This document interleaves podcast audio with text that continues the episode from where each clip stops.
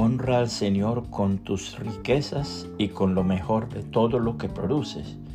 Entonces Él llenará tus graneros y tus tinajas se desbordarán de buen vino. Proverbios 3, 9 y 10, nueva traducción viviente. Una parábola moderna. La siguiente reflexión sale en la Biblia, The Interpreter's Bible en inglés. Y sucedió que cierto día, cuando yo era director de una revista religiosa, fui invitado por un hombre rico a comer. Y para ello fuimos a un restaurante muy popular. Y los mozos nos sirvieron con solicitud. Pero cuando nos pusimos de pie para salir, yo observé que el hombre rico puso algunas monedas debajo de su plato. El mozo que estaba allí cerca se sonrió, lo que yo interpreté como diciendo que la propina era satisfactoria.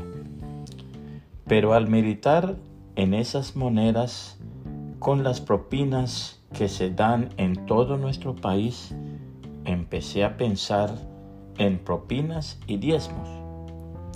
Pues es bien sabido que la propina debe ser al menos el 15% del valor de la comida para que el mozo que sirve no se enoje con uno. Y al seguir pensando en esas cosas, razoné que hay muchos que van a la iglesia y no tratan a Dios tan bien como a un mozo. ¿Será posible que el hombre tema más a un mozo que a Dios? ¿O ama menos a Dios que a quien le sirve la comida?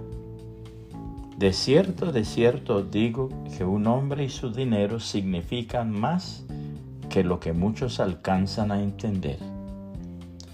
La eterna palabra de Dios declara, yo soy el Señor y no cambio. Por eso ustedes, descendientes de Jacob, aún no han sido destruidos. Desde los días de sus antepasados han despreciado mis decretos y los han desobedecido. Ahora vuelvan a mí y yo volveré a ustedes, dice el Señor de los ejércitos celestiales.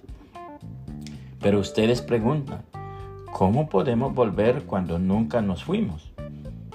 ¿Debería el pueblo estafar a Dios? Sin embargo, ustedes me han estafado. Pero ustedes preguntan, ¿qué quiere decir? ¿Cuándo te hemos estafado? Me han robado los diezmos y ofrendas que me corresponden. Ustedes están bajo maldición porque toda la nación me ha estado estafando. Traigan todos los diezmos al depósito del templo para que haya suficiente comida en mi casa. Si lo hacen, dice el Señor de los ejércitos celestiales, les abriré las ventanas de los cielos. Derramaré una bendición tan grande que no tendrán suficiente espacio para guardarla. Inténtelo. Pónganme a prueba.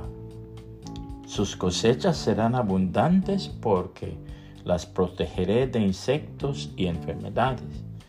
Las uvas no caerán de las vides antes de madurar, dice el Señor de los ejércitos celestiales.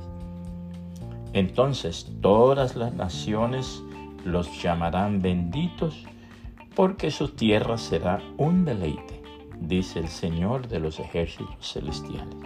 Malaquías 3, 6 al 12, nueva traducción viviente.